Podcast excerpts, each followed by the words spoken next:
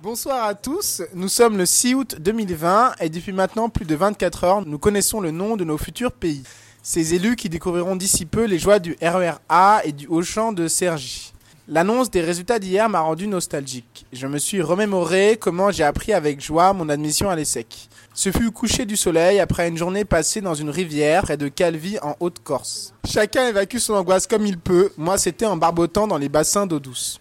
Je me suis alors demandé mais que faisaient les rêveurs du le 11 juillet 2019 Le 11 juillet 2019 à 11h 21 minutes et 32 secondes, un individu de type judaïque nommé Sacha Cohen atterrissait à Mykonos en Grèce. Pendant qu'au quatrième étage du 4 rue Bigorre dans le 14e arrondissement, Pierre Batteux de retour d'une virée shopping essayait son nouveau col roulé.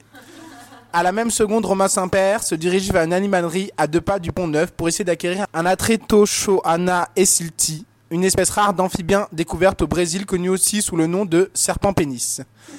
Au même instant, un spermatozoïde pourvu du chromosome X appartenant à monsieur Lucas Russier se détachait du peloton pour atteindre le sol de la baignoire. Chacun se détend comme il peut. Toujours la même seconde, sur une plage de Bretagne, les premières pages du roman d'amour de Taïsia Colossimo s'envolaient aux quatre vents. Six heures plus tard, ils étaient tous admis à l'ESSEC, et quatre mois plus tard, les voici devenus de fiers rêveurs. Le temps a passé depuis maintenant plus d'un an, nous avons changé, mûri et grandi, sauf Yann et Jolie, bien entendu.